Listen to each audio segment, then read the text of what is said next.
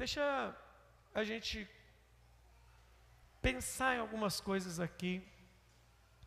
Uma mensagem de cunho profético. O que é uma mensagem de cunho profético? É uma mensagem que vem trazer situações reveladas da Bíblia para a nossa vida. Um desses pontos que eu vou falar hoje, eu falei para vocês aqui um tempo atrás. Eu acho que eu não falei para a igreja, eu falei para os líderes de célula. Ou falei no domingo de manhã, eu não me lembro, um ponto. E no mês passado, quando eu estava indo é, para Santos, estava de carro com a família, o Senhor começou a ministrar o restante desse texto, de tudo que Ele tinha para falar comigo no texto. E eu queria que a gente meditasse aqui hoje, pensasse seriamente no texto do livro de 1 Samuel, capítulo 10. Você que está com a sua Bíblia, por favor, abra. Ah, algumas coisas eu vou falar do capítulo 9, você vai ter que tentar lembrar o que, que é o capítulo 9. Eu tenho algumas coisas para que você compartilhe no seu coração aí hoje.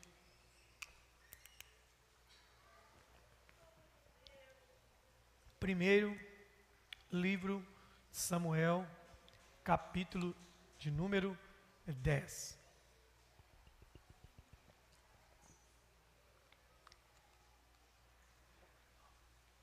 Primeiro livro de Samuel, capítulo 10. Acende a última luz aí também do pessoal de trás para mim ver, porque tem gente que eu não estou enxergando, está meio escuro assim.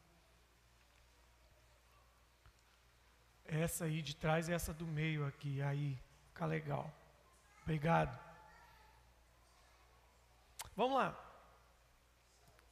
Tomou Samuel um vaso de azeite e derramou, e lhe derramou sobre a cabeça, e o beijou, e disse: Não te ungiu porventura o Senhor por príncipe sobre a sua herança, povo de Israel.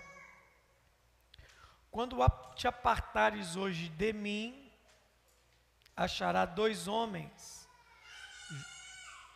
junto ao sepulcro de Raquel, no território de Benjamim, em Zelza, os quais te dirão: Acharam-se as jumentas que foste procurar e eis que teu pai já não pensa no caso delas, e se aflige por causa de vós, dizendo: Que farei eu por meu filho? Quando passares dali adiante e chegares ao carvalho de Tabor, ali te encontrarão três homens que vão subindo a Deus em a Betel. Um levando três cabritos, o outro três bolos de pão, e o outro um odre de vinho. E te saudarão e te darão dois pães, que receberás da tua mão. Então seguirás a Gibeá Elohim onde está a guarnição dos filisteus. E há de ser que, entrando na cidade, encontrarás um grupo de profetas que descem do alto, precedido de saltérios, e tambores e flautas. Eles estarão profetizando e o Espírito do Senhor se apossará de ti, profetizará com eles, e tu serás mudado em outro homem. Quando, quando estes sinais te sucederem, ou quando isso acontecer, faze o que a ocasião te pedir porque Deus é contigo. Amém? Amém.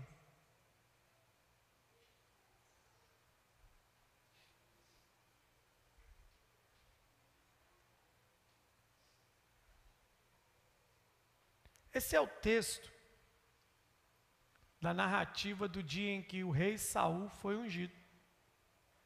Um homem da tribo de Benjamim, um homem bonito, um homem alto. A Bíblia diz que ele se destacava dentre todos da nação, dos ombros para cima. Esse é o dia que esse homem foi ungido. A história de hoje para segunda-feira é de trás para frente. Né? Eu vou co começar onde o rio desagou, e segunda-feira que vem eu vou começar onde o rio nasceu.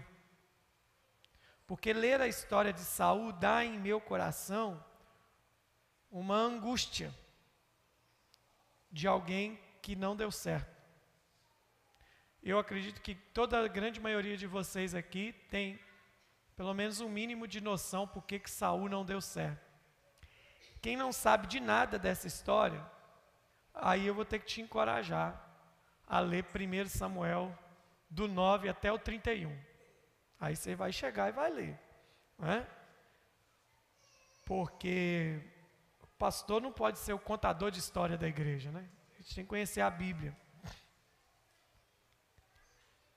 E esse é o texto. E Deus usa com Saul um protocolo. Deus está dizendo, como que termina essa conversa? Termina no 7. O 8 fala, você vai adiante de mim, aí é Samuel. Deus falando com ele até o 7. Depois o 8, Samuel fala assim, você vai na minha frente para Gilgal. Mas até o 7, olha como é que termina os desfechos disso. Eu vou ler a última frase, se puder pôr na NVI para mim, me ajuda agora.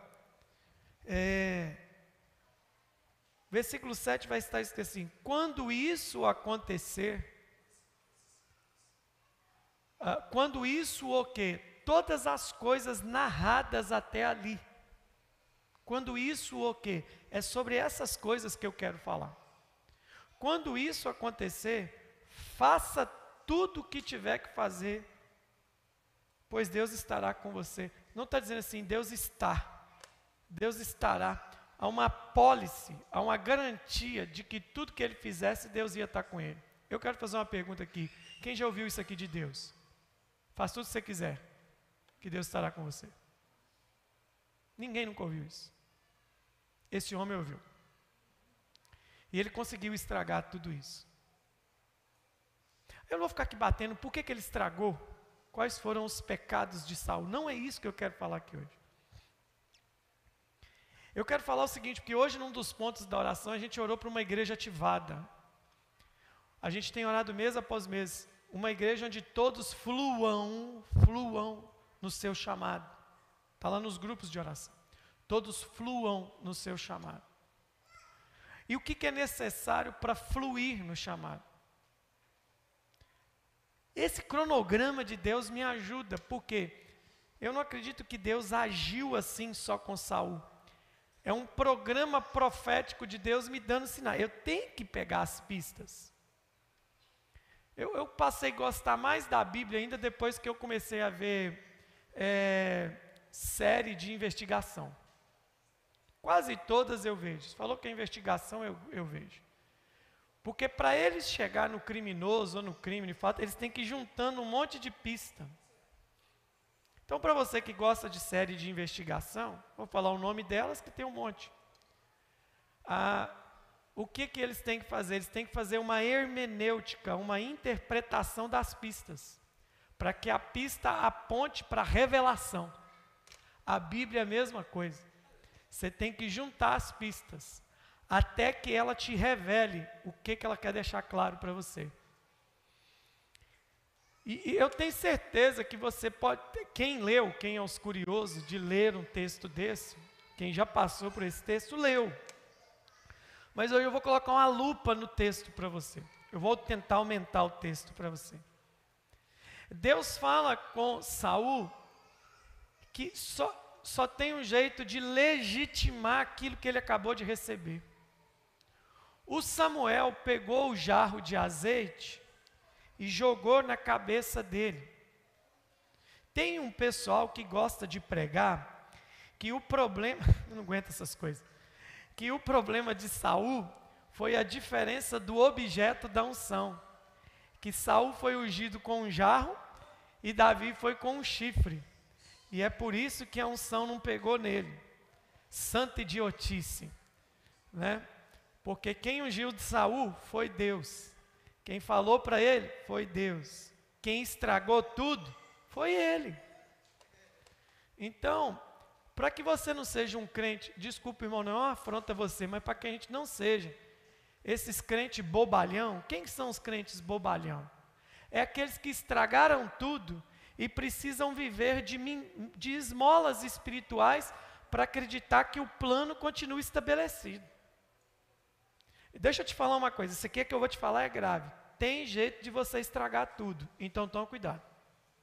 Você pode estragar as coisas a um ponto que não tem jeito de consertar mais. Saul é um exemplo disso. Mas não tem nada a ver. Deus ungiu esse cara. Deus ungiu ele.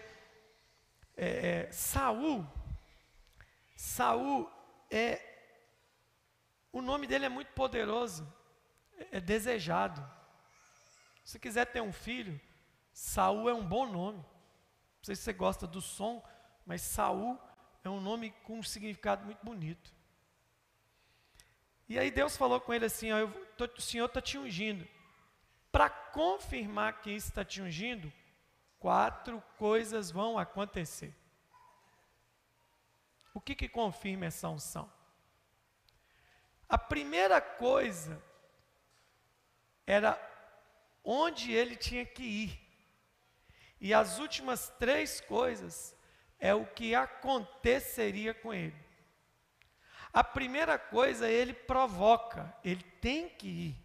As outras três vão acontecer consequentemente. Então, a primeira coisa eu vou deixar por último, porque é onde as coisas começam. Mas as outras três, que legitimam a unção dele, Onde é que está a legitimação? Quando tudo isso acontecer, quando isso aqui que eu te falei fechar, pode fazer o que você está no coração, que Deus está contigo. Eu estou te respaldando. Ô oh, meu irmão, tudo que eu busco na minha vida é o respaldo de Deus para a minha vida. Eu quero ser cooperador com Deus na obra dessa terra. Eu quero ser auxiliar de Jesus e do Espírito Santo. Eu quero ouvir na eternidade servo bom e fiel. Esse é o objetivo da minha vida. Mas então vamos lá. Antes dessas quatro coisas, prim a primeira coisa é. Vamos ligar o botãozinho? Repete comigo assim: liga, ligando agora o botãozinho profético. Para você entender uma mensagem profética, liga o botãozinho profético. Vou fazer uma pergunta simples. Na sua opinião, foi Saul que achou a unção ou foi a unção que encontrou Saul? Quem acha que foi ele que achou a unção? Levanta a mão. Ninguém acha.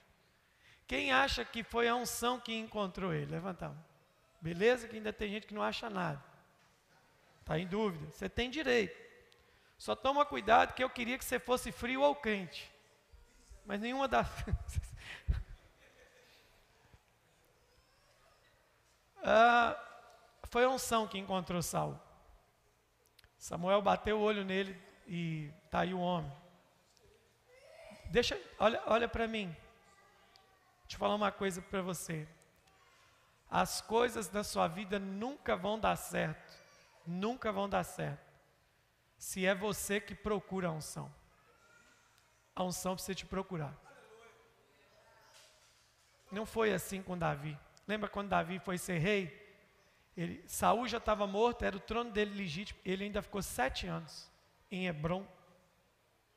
E aí os, os anciãos de Israel vieram e falaram: reina sobre nós.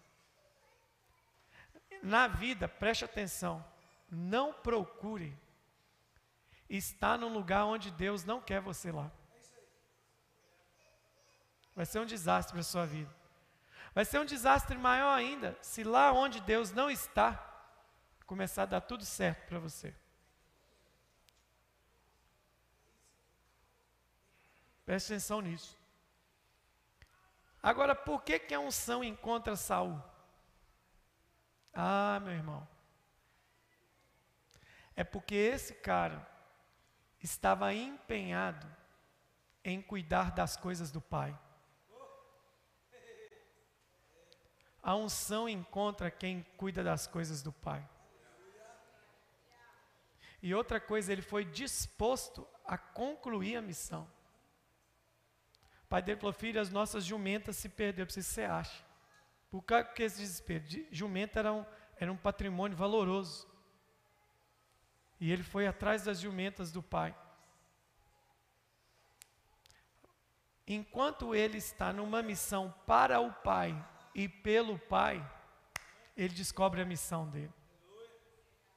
Ele só descobriu a missão dele o dia que ele estava debaixo de uma missão. Ele só descobriu a missão dele porque ele entendeu que ele precisava estar submissão, submisso a uma missão, e aí a unção encontrou esse cara. A unção não encontra ninguém que não queira ser submisso. Não, né? Lembra do que eu falei ontem aqui no culto? Dou um conselho a líderes de célula, a discipuladores, aos pastores da igreja de rede aqui, aos irmãos queridos. Deixa eu te dar um conselho de ontem para você novamente. Quando Jesus fala que quem não nascer de novo não pode ver o reino, a gente gasta muito tempo tentando mostrar algo para uma pessoa que não vê nada. Porque não é submisso ao novo nascimento. Aí você vai perder tempo ensinando algo que ele nunca enxergou na vida. Já viu, já viu funcionário, mulher, marido, filho, numa discussão, qualquer coisa, despedir. Tem uma pessoa que sempre salta assim: Eu nunca fui valorizado. Nunca viram o que eu fiz. Não viram, pode não ter visto mesmo. Feriu aquela pessoa. Mas quem é submisso, ele enxerga com clareza o que Deus está fazendo. Por que, que Jesus foi Jesus, é Jesus, será Jesus sempre? Porque Jesus sempre esteve debaixo da missão do Pai. Ele veio a essa terra debaixo da missão do Pai. Por que, que Jesus é o Messias, o ungido? Porque ele estava debaixo da missão do Pai. A unção encontrou um homem que se dispôs a estar cuidando de alguma coisa do Pai. O que que do Pai você está cuidando hoje? Se você quer uma sugestão, o slogan da igreja te ajuda. Que a igreja Casa da Bênção cuida de quem Deus mais ama, você. O slogan já te ajuda. Quais são as coisas que o Pai quer que a gente cuide? Já está explícito. E quando ele está nessa procura, a unção encontra ele. Então preste atenção. Enquanto você estiver debaixo de uma missão, tenha certeza, uma unção vai alcançar você. A qualquer momento ela vai te alcançar. Por que, que eu estou aqui compartilhando com Por que, que eu tenho essa honra, esse privilégio de receber esse título tão nobre, tão pesado, tão nobre, tão, tão carregado de responsabilidade que é pastor. Eu tremo quando alguém chama de pastor, meu pastor, tremo, que é muito sério isso. É porque a unção me achou, eu nunca procurei ela. Nunca procurei ela. Mas eu sempre tive preocupado com as coisas do Pai. Do Pai Celestial e do meu Pai aqui na terra. Tanto o fato de ser pastor nessa igreja não foi questão de unção nenhuma. Foi uma pergunta do meu pai. Você tem fé para ser pastor dessa igreja? Oh, fé eu não tenho, não, mas eu tenho coragem. O senhor quer ir para o Amazonas, cumprir seu ID? Não vai. O senhor pode ir, quando o senhor voltar, a igreja vai estar aqui esperando para honrar o senhor novamente como pastor. O plano não era ser pastor, era ele ir, eu ficar, cuidar do rebanho de Jesus e quando ele voltar, assumisse a igreja. E nessa conversa meu pai me enganou, eu estou aqui já há 20 anos. A unção engana a gente. Agora eu espero terminar como Davi, em ditosa idade. Né? Eu, eu, eu, eu não quero terminar pulando na minha própria espada. Né? Mas por que, que a unção encontrou? Porque ele estava cuidando de alguma coisa do Pai. Então, quando você fala, Senhor, me dá uma unção, cuide das coisas do Pai. Ele não vai te dar, ela vai te encontrar. Agora, tem gente que gosta de uma unçãozinha, né? Rapaz do céu, tem gente que gosta de uma unçãozinha. Valadares é a cidade do povo canequinha, gosta de uma unçãozinha, é unção para tudo. Eu não estou que é unção, a igreja tem unção para tudo. É um absurdo um negócio desse. Um dia um irmão falou comigo assim, pastor, coloca a mão na minha cabeça que eu quero unção para louvar. Eu falei, você sabe cantar? Eu falei, não sei não, mas eu quero que quando você pôr a mão na minha cabeça, você vai aprender. Eu falei, é muito mais fácil ir para uma aula de canto. Lá eles têm mais unção do que eu. Ah, eu quero unção para pregar. Engraçado que todo mundo quer unção para fazer alguma coisa e nunca para servir, né? Esse é o problema.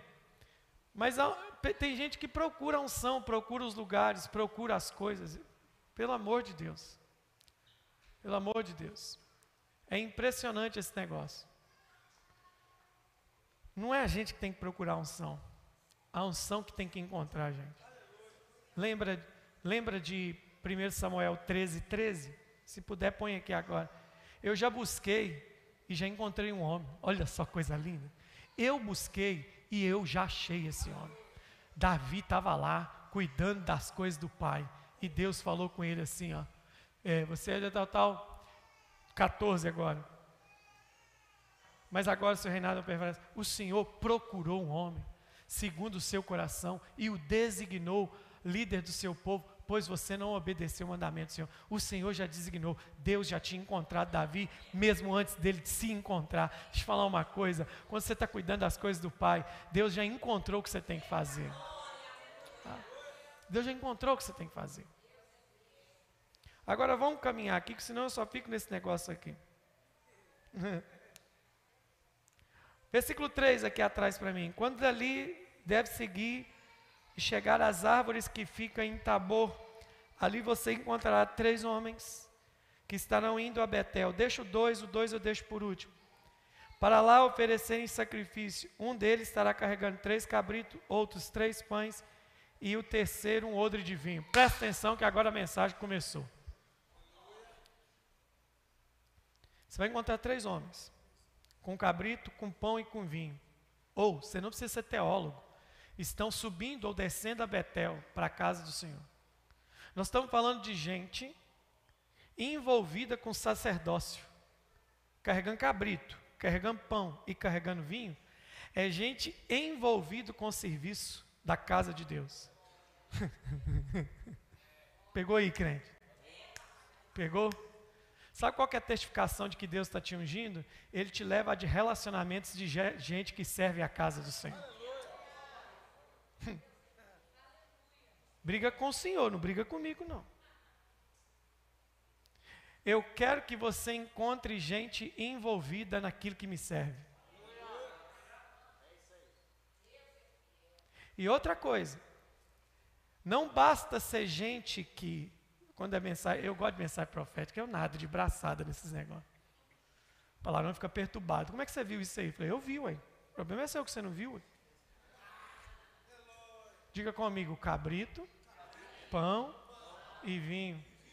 Não, é, não basta ser gente que está envolvido no serviço. É gente que carrega sacrifício, comunhão e missão. Vinho é o que? Aliança. O cabrito é o que? O sacrifício. O pão é o que? A comunhão.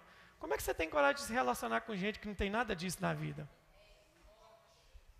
Me explica aí. Você é mais ninja do que o Espírito Santo. Meu filho, eu estou te ungindo.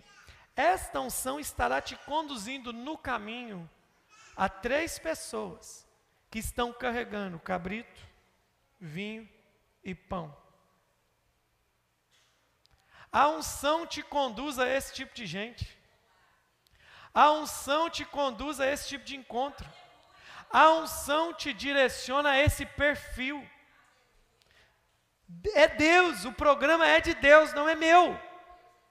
Não é uma ideia de Samuel. Samuel está recebendo um oráculo de Deus e está dizendo: Saul, você foi ungido, cara. E no caminho, eu quero que você identifique essas três, três pessoas: quem está com cabrito, quem está com vinho e quem está com pão. Você já identificou na sua vida quem são essas pessoas? Sabe, irmão? Isso é muito sério. Se a gente quer viver o sobrenatural, a gente precisa ter discernimento de quem que está vindo no, no caminho. E aí o seguinte, aleluia, posso continuar? Olha para o texto. Você não vai participar do cabrito e nem do vinho. O que eles vão te dar é pão. Sabe por quê? Porque você tem que parar de querer participar do sacrifício dos outros e de e de alianças que você ainda não tem entendimento. Antes de ter um vinho e ter um cabrito com alguém, coma do pão, porque para ter o cabrito e para ter o vinho, você primeiro precisa participar da, da missão. O pão não é a missão? Este é o meu corpo, que é partido por fazei isto. O pão na Bíblia é a missão. Quem é ungido não participa de cabrito e de vinho de cara. Ele tem acesso ao pão. Você vai tomar o pão, você vai aceitar o pão, você vai comer o pão. O problema é esse. Muita gente quer começar pelo cabrito e pelo vinho, mas Deus começa com o pão. Ele está dizendo assim: começa pela missão. Aí, aí vem meu erro, aí vem o meu pecado. Como pastor, nesses 21 anos. Eu não tinha discernimento claro disso. E muitas vezes, antes de oferecer o pão para alguém, eu ofereci o cabrito e o vinho. Aí me lasquei.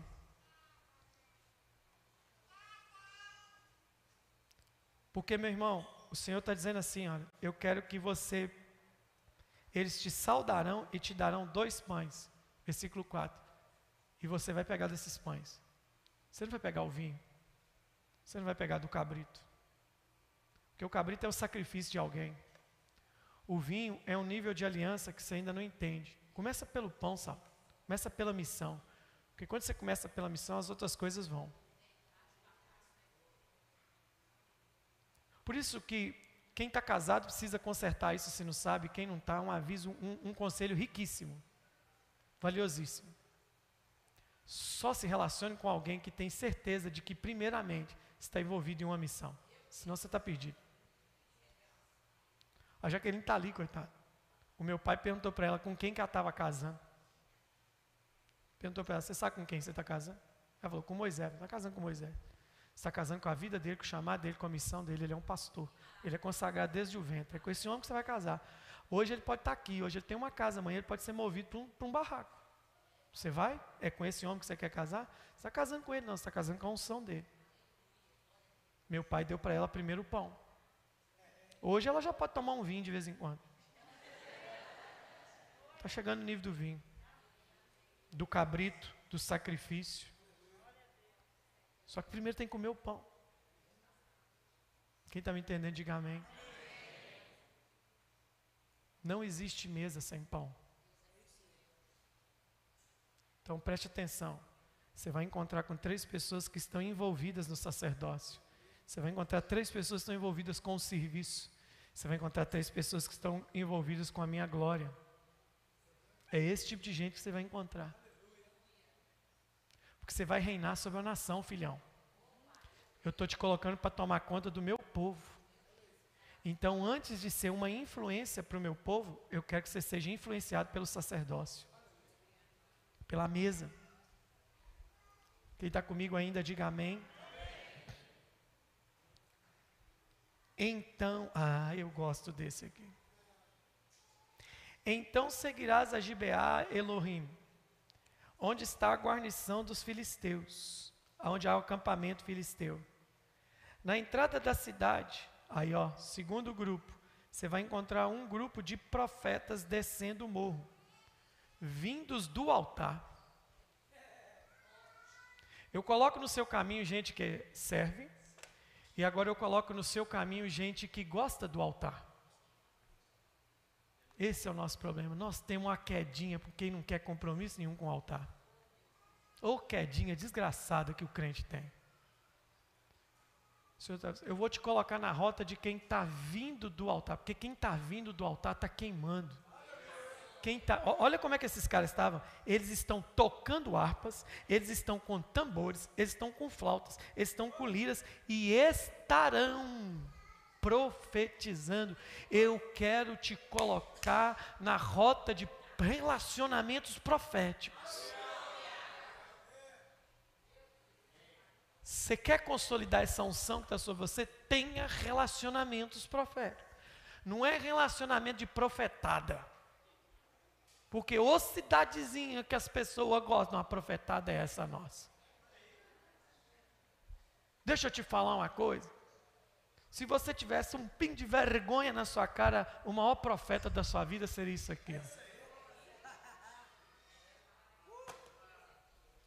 Meu irmão, para Deus trazer alguém para falar comigo, tem que ser um negócio de Deus demais. Mas tem que ser de Deus. Aqui na igreja tem profeta. Tem uns profetas sérios aqui na igreja. Homens e mulheres de Deus, que tudo que eles falaram até hoje cumpriu. Mas nunca fui atrás de nenhum deles. Sabe por quê? Porque Deus coloca essas pessoas na rota de quem é ungido. Eu não contei aqui para vocês, não. Quando fizeram uma oração agora, contei só na célula para os irmãos. Fizeram uma oração em volta do, dos hospitais, nesse tempo de Covid fizeram uma convocação para os pastores ir. A primeiro, o primeiro foi o regional.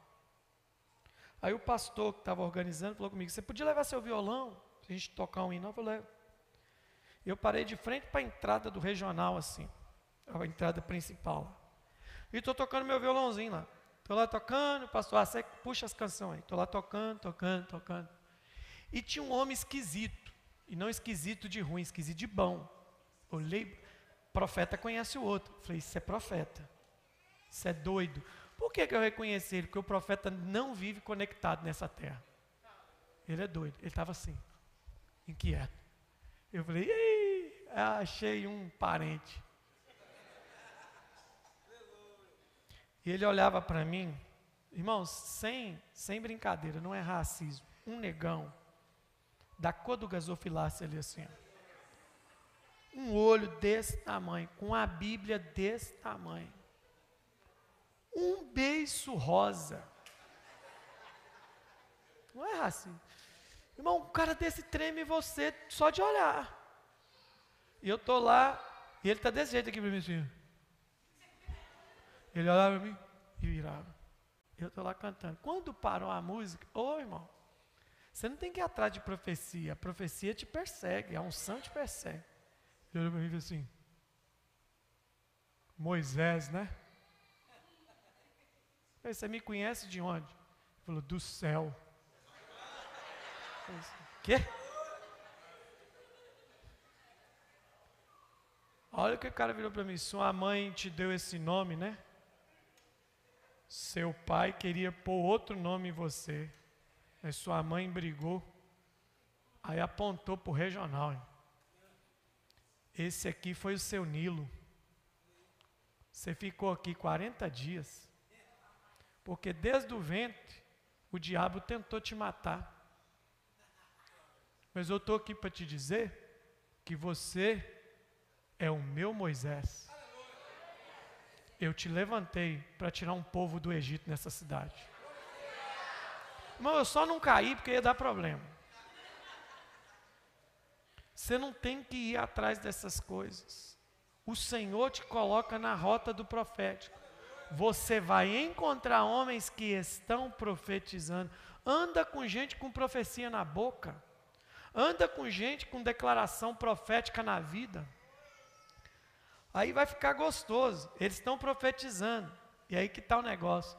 Seis, o Espírito do Senhor dominará você e você vai agir como um profeta junto com eles. Deus não está dizendo assim, você vai virar um profeta, você vai agir como um profeta. Você sabe por quê? Porque eu sou contaminado pelo ambiente que eu ando.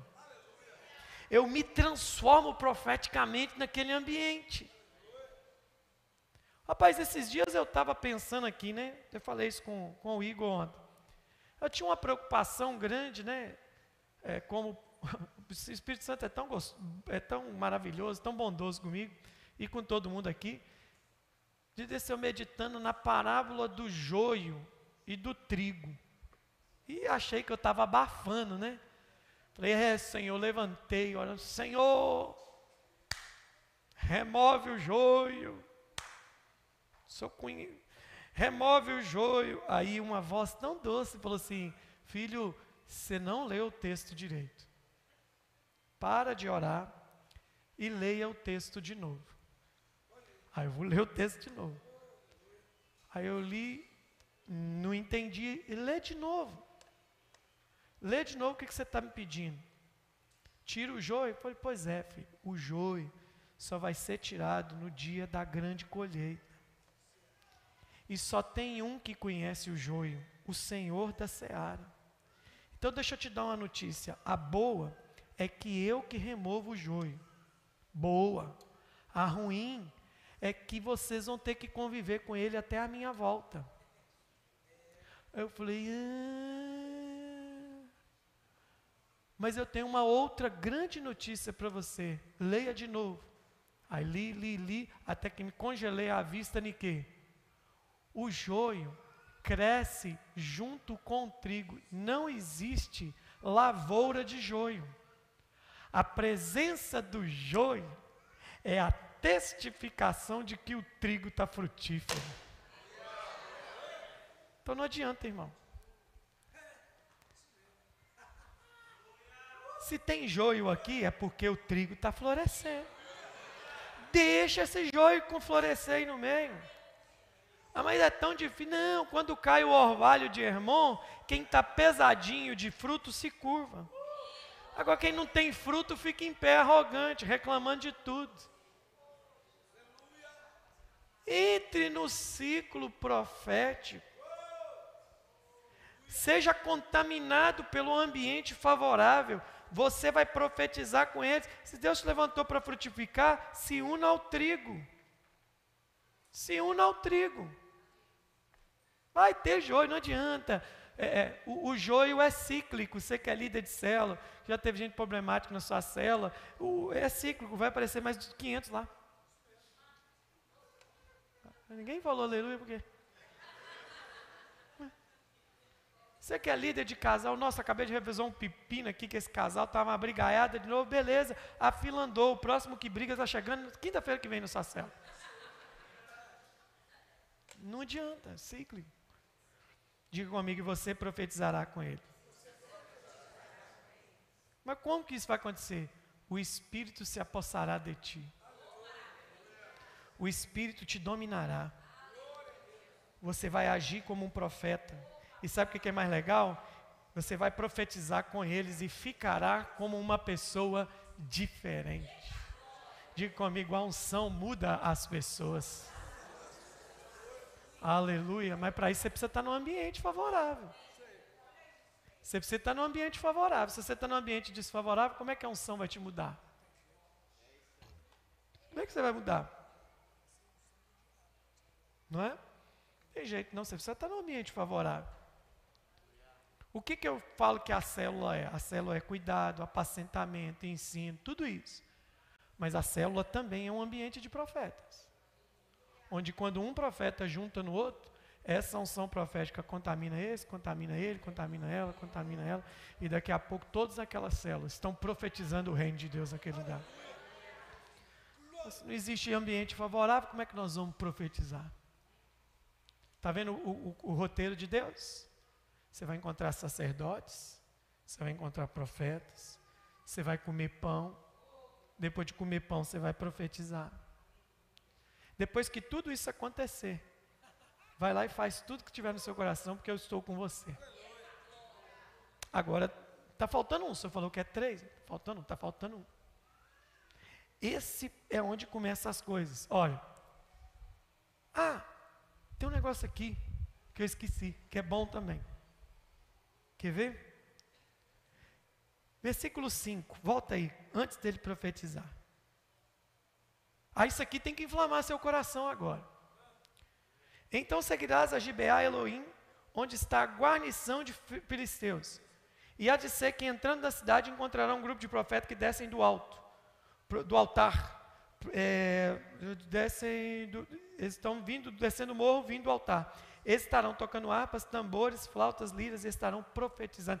Onde é que é isso? Onde é que é isso? Em Gibeá.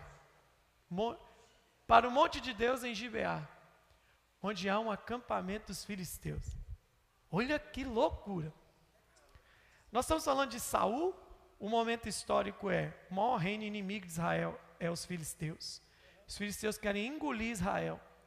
Eles cercaram as, os limites de Israel. Quem ganha essa guerra é Davi. O episódio do Golias já é um negócio mais de afronta para tomar a capital ali. É para dar o checkmate. O Golias é para dar o checkmate na guerra. Então Davi evita o checkmate, né? Mas antes disso, eles já vinham comendo pelas beiradas, porque eles estavam de olho no território. E era uma guerra terrível no tempo de Saul. Saul, para você, pode ter sido um rei bem ruim, mas ele fez coisas bem legais também. Mas aí Deus chega e fala assim: sabe onde vai começar seu ministério profético? Seu ministério profético não vai começar, não vai começar nas margens do Jordão, não vai começar na, na planície. Seu ministério profético, você vai encontrar os profetas na resistência filisteia, no acampamento filisteu. Eu estou te chamando para profetizar onde os inimigos estão fungando no nosso cangote. Isso é prova de unção. Quando você não deixa a intimidação tomar você. O maior inimigo da sua unção fluir é a intimidação. É alguma coisa que quer te pôr medo, quer te congelar, quer te boicotar. Mas Deus está chamando ele falando assim: sobe e profetiza no acampamento filisteu você vai profetizar onde estão seus piores inimigos. Ah, que loucura isso, bicho. Por que, que o Senhor não me mandou profetizar entre os meus irmãos? Se eu começo profetizando no meio do povo de Israel, ninguém vai me rejeitar. Mas o Senhor está me chamando para profetizar onde está os inimigos que estão bafando no meu cangote? É lá mesmo que eu te quero. Profetizar no, no, na planície é fácil. Profetizar onde estão tá seus amigos é fácil. Profetizar onde as coisas estão indo bem é fácil. Eu quero que você profetize onde tem adversidade. Naquele emprego lá complicado, naquela avenida destruída, naquele setor do seu bairro onde só está desgraça lá. Eu quero levar você lá bocudo para você ser profeta no meio dos filisteus. Eu não sei se você já profetizou no meio de filisteu, eu já, irmãos. É terrível. É terrível profetizar no meio de filisteu. Mas o Senhor nos chamou para isso. Isso testifica de que Deus está te ungindo. Vai profetizar. Dá um cutucão no seu irmão assim, diga assim, oh, diga assim, ô queridão, ô queridona. Você está achando que é moleza? Vai lá no acampamento dos filisteus e profetiza. Eita glória! Aleluia. Cada célula é um ungido do Senhor invadindo o território filisteu para profetizar. Glória a Deus. Não se esqueça que essa história é de trás para frente. E agora eu vou abrir o caminho para segunda-feira que vem. Versículo 2. Antes de comer o pão do sacerdote, antes de profetizar com os profetas, eu preciso que você vá em um lugar antes de tudo isso. Hoje, quando você vai embora, encontrará dois homens perto do túmulo de Zelza, que é o túmulo de Raquel, no território da tribo de Benjamim. Eles vão contar a você que já foram achadas as jumentas que estavam perdidas. Contarão também que agora que teu pai não está mais preocupado com elas e sim com você, e que ele está dizendo: que posso fazer para encontrar meu filho? Samuel está dizendo assim: olha, o óleo acabou de cair na sua cabeça. Então o que, que eu faço? pego o cetro? Não tem. Primeiro rei. Sento no trono? Não tem. Primeiro rei. Visto o manto? Não tem. É o primeiro rei. Já sei. O profeta vai comigo. A cidade principal não era Jerusalém, que até então Israel não tinha capital definida, eram tribos, cada tribo tinha sua cidade principal. O profeta vai comigo numa grande concentração dos filhos de Israel, ou em Siló, ou em Betel, ou nas duas, e fala que ele me ungiu. É isso. Não, não é isso. Então já sei, vai vir uma grande comitiva de profetas, ou de sacerdotes, ou a casa de Siló, onde Samuel toma conta, e ele vai vir comigo e me legitimar. Não, senhor. Então o que, eu tenho que fazer agora? Ora as bolas.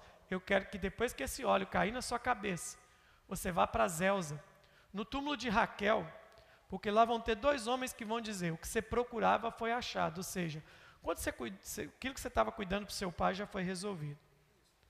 Então aquilo, aquilo lá que estava pendente foi resolvido. Eu preciso que você vá lá. E por que ir lá?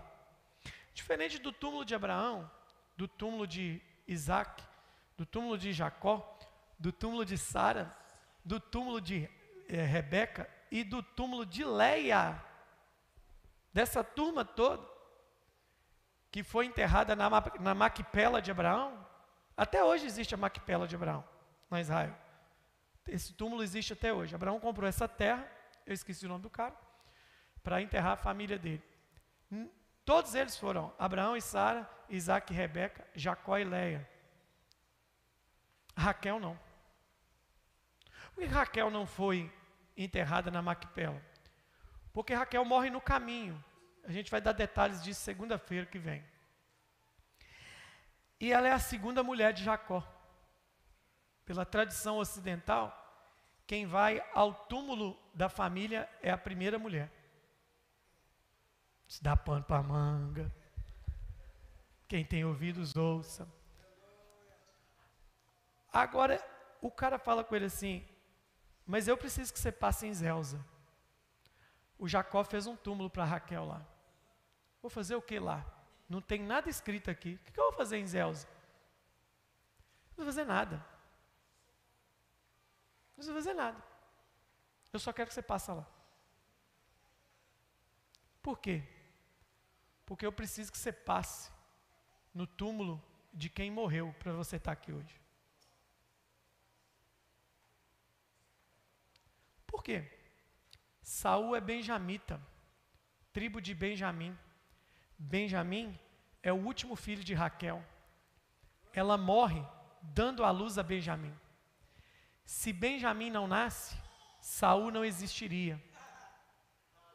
Então eu preciso que você vá lá no túmulo de quem morreu, dando à luz aquele que te gerou. Esse é o problema. Por que, que a unção de muita gente hoje não é mais legitimada? Porque as pessoas desrespeitam aqueles que morreram antes de você para que você estivesse aqui hoje. Essa é a questão. Perdeu-se a honra. Perdeu.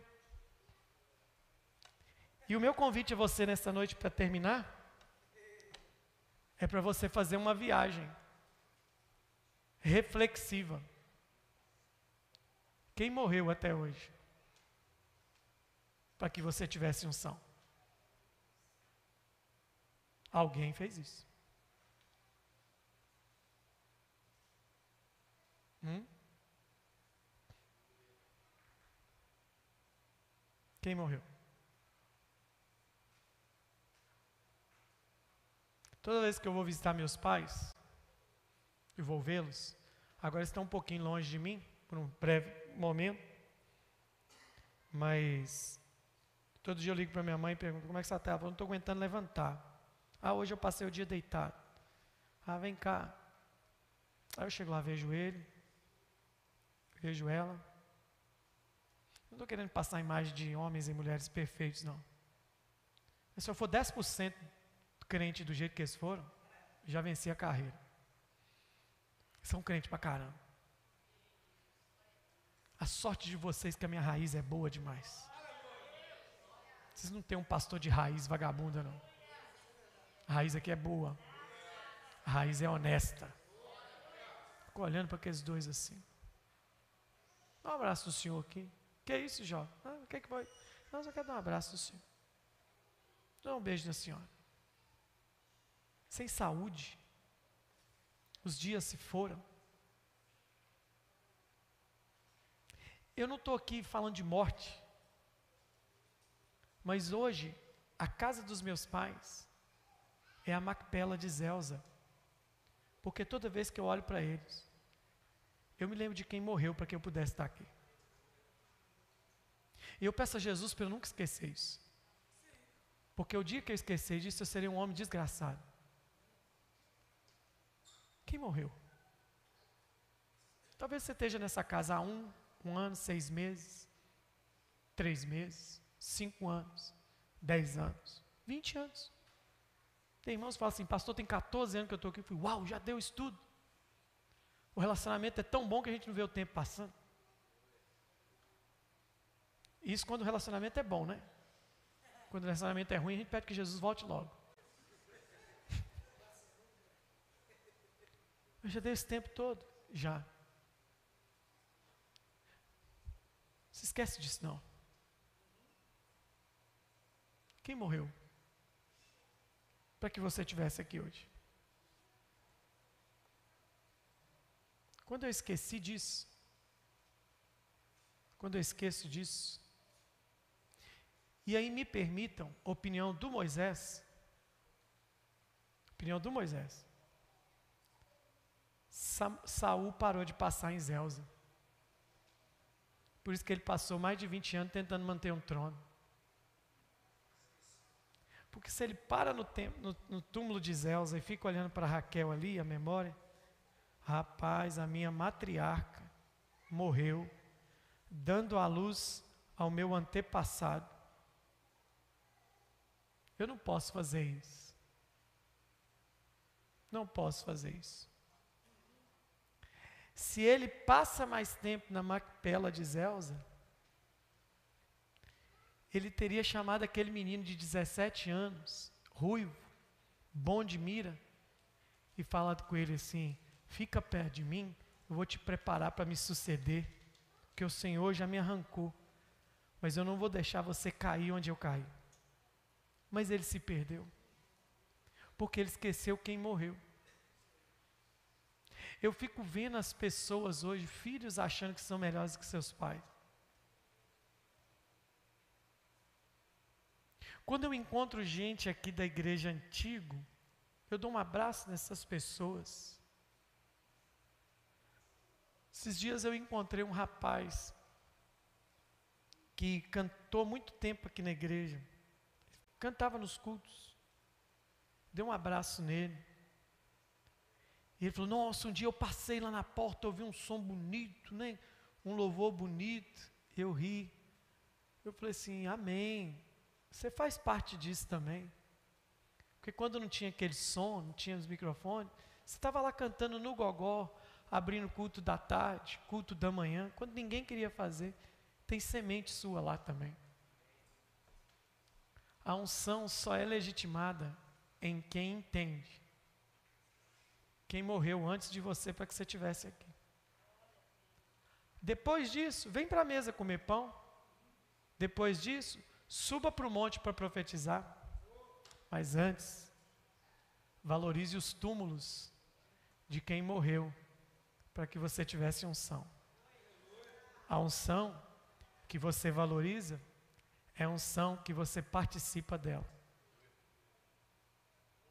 Não estou falando de paternalismo, não estou falando de, de senhorio da vida sobre a vida de ninguém, nada disso. Eu estou falando de honra. Estou falando de respeito. Mas quando você flui nisso, ah, meu irmão. Ah, meu irmão. Ah, meu irmão.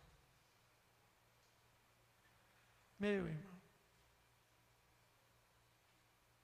a unção que vem sobre você é muito poderosa.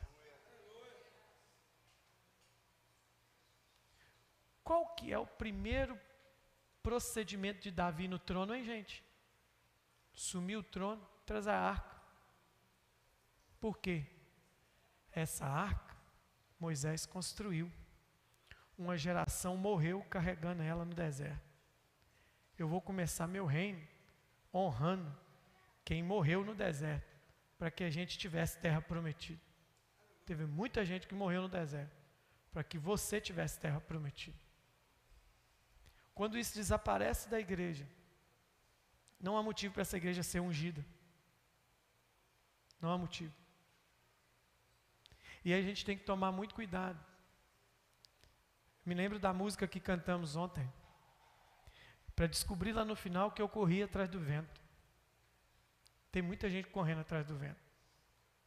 Eu queria terminar essa palavra nesta noite, nesta noite, tentando fechar isso aqui dizendo o seguinte: onde Saul perdeu sua unção? Moisés falando. Pensa o teu espírito de Deus. Foi quando ele esqueceu quem morreu para que ele tivesse ali. E segundo, quando ele se desconectou de quem ele nunca podia ter se desconectado. Existem histórias que foram escritas para serem feitas juntas. O mundo, o mundo diz que quando um casal perdidamente se apaixona, de cara a gente fala de paixão à primeira vista. Eu, particularmente, não acredito nisso, não. Pode ser quem tenha vivido? Pode, mas não acredito. Mas ministerialmente, espiritualmente, existem conexões que nunca podem ser desfeitas. E muita gente hoje está perambulando, porque esqueceu da sua conexão profética. E eu estou pedindo isso aqui para você, não é para você ficar emocionado aqui agora, não. Eu estou pedindo para você lembrar disso daqui 10, 15 anos. Porque agora nada vai afetar isso que eu estou falando. Você pode falar, o pastor tem razão, estou aqui. Daqui 15 anos. Não sei nem onde, nem eu, você vamos estar. Você vai estar honrando as conexões proféticas. As conexões proféticas são muito importantes. Eu estou falando por suposição. Suposição. Vai que Deus escolheu essa casa para você passar o resto da sua vida. Falando suposição. Aí você, num coco de vida, numa virada, decide não fazer parte dessa mesa. Vai descobrir lá no final que correu atrás do vento. Tem gente que Deus pôs do nosso lado para ficar um tempo e ir embora. Mas tem gente que Deus pôs do nosso lado para plantar uma árvore. A grande maioria das pessoas, todos, eu vejo uma conexão profética. Eu tenho conversado com as pessoas aqui da igreja. Muitos irmãos, muitos estão aqui. Você pode ter 10 anos, você pode ter 15 anos, pode ter um ano. Eu te pergunto, por que, que você está aqui? E tem uns que o olho deles brilham. E eles falam assim: estou aqui porque Deus me mandou. Saul perdeu toda essa unção porque perdeu a conexão profética. Quando se perde a conexão profética, a minha vida é como um barco sem direção. Perder a conexão profética foi, o, foi a catástrofe da vida de Saul. Porque Deus fez uma dupla, Saul e Samuel. Unge para governar a nação. Você pode ver que você não vai ler isso claramente, mas Samuel não tem um relacionamento direto com Davi como tinha com Saul. Aí Deus levanta o Natan, que vai ser o confronto, que vai ser o consolo, vai ser de... porque tem conexões para serem feitas. Quer ver? Olha como é que conexão profética é tão séria. Elias levantou quem? Eliseu. Eliseu levantou quem? Ninguém. Ninguém substituiu Eliseu. Por quê? Porque quem deveria ser, perdeu a conexão profética, foi Geazi. Gostou mais da oferta de Namã do que do ministério. Olha o prejuízo que Geazi deu. Não teve como Eliseu levantar outro. Porque forjar um profeta naquele nível é algo muito custoso. Forjar o que Deus está forjando em você é algo muito custoso. Né? O irmão lá no canto, você é precioso, mais raro que o ouro puro de Ofir. Essa parte, presta nisso, você é precioso mesmo. Cara. Porque o que está sendo feito com a sua vida é algo poderoso. Mas você não pode perder a conexão. Deus te trouxe aqui. Eu sempre falo isso. Todas as pessoas que Deus traz a essa casa é porque Deus resolveu dinamizar o seu destino. Eu nem sei se eu vou ser pastor da totalidade da igreja que Deus sonhou para essa casa. Vai ser esses meninos aí, eu acho. Eu acho que eles, eu acho que eles vão ter que se virar para pregar em estádio cheio em três horários. Eles vão, ser, eles vão ser a geração que vão se posicionar contra o Cristo aí. Sei lá o que, que eles vão ser. Mas eu preciso entender que eu não posso desconectar profeticamente. Porque existe uma unção que foi me dada. E aí nós precisamos entender isso. Nesta noite. Sabe? Ser grato a Deus. Vindo de trás para frente, de frente para do último para o começo, de quem quem morreu. Quem morreu? Hum? Para que você fosse ungido. Tem alguém que ora. Tem alguém que chora. Tem alguém que clama. Tem gente que, quando você está no conforto do seu sono, ele está gemendo de madrugada pela sua vida. Eu já tive uma experiência com isso. Séria. Um dia o Senhor falou comigo: desperta, acorda, eu acordei. E o que, que o senhor, o senhor me chamou para orar? Irmãos, que coisa terrível e temível. O Senhor falou: anda, andei na minha casa. Abri, olha para fora. Diante da minha casa tinham como se fosse bacias cheias de, mas muita, muita, muita, muita, muita, muita, muita, muita vasilhinhas cheias de lágrimas. Falei, o que, que, é isso, Senhor? Se é o tanto de gente está orando por você agora, você acha que você está de pé por causa de quê? Comecei a chorar. Eu vou te fazer escutar o gemido de quem ora por você agora. E eu falei assim: por mais avacaiado que eu seja nessa vida, por mais, por mais perturbado que o diabo quer que eu seja, eu vou honrar o seu chamado, mas eu vou honrar essas lágrimas aí também. Essas lágrimas aí eu vou honrar. Eu não vou decepcionar essas lágrimas aí, não. Quem morreu? Logo perto da sua morte, o apóstolo Doriel contou sobre seu ministério intercessório. E eu testifiquei disso. Dormi na casa dele algumas vezes. Irmãos, era duas e meia da manhã, três e meia. A gente tinha acabado de chegar, às vezes, de, da, da igreja, dez da noite. A gente já tomava banho, dormia. Você terminava, onze horas eu durmo tarde. Onze horas eu conseguia comer, deitar. Duas e meia, três horas, a porta do quarto estava batendo.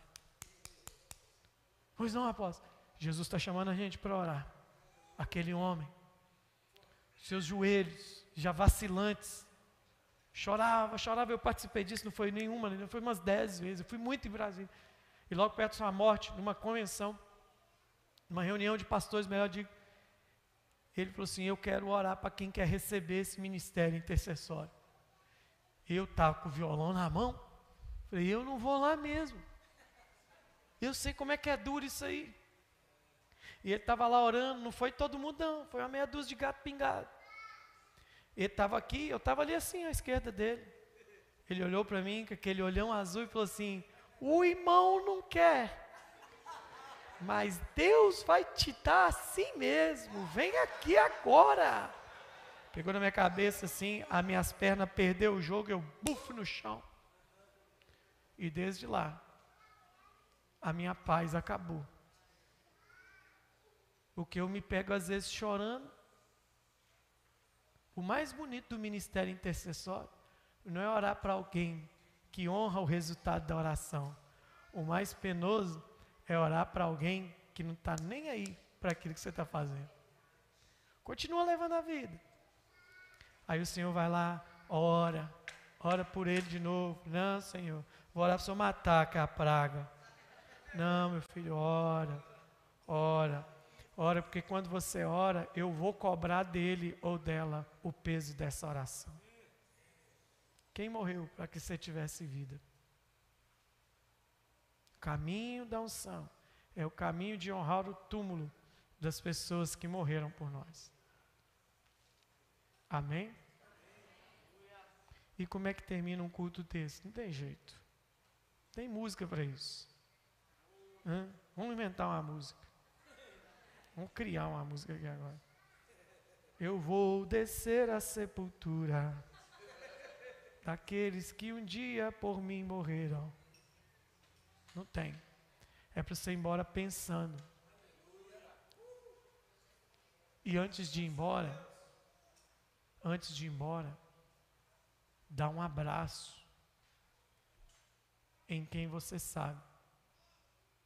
Aquela pessoa que você perturba muito a vida dela, seu líder. Não precisa vir me abraçar, não, que a mim você já sabe que você perturba mesmo. Eu já sei disso, não precisa me abraçar aqui, não. Perturba todinho, irmão. Sua vida é uma vida penosa. Mas você vai dar certo. Se você não correr, nós vamos para o mais trem aí, como diz o outro. Nós vamos desentortar essa parede fora do prumo aí. Ó. Mas agradeça. Não está aqui no culto? Pega o telefone. Manda um WhatsApp. Porque alguém foi parar num túmulo para que Saul nascesse. Quem foi parar no túmulo para que seu ministério nascesse, seu chamado nascesse? Aleluia.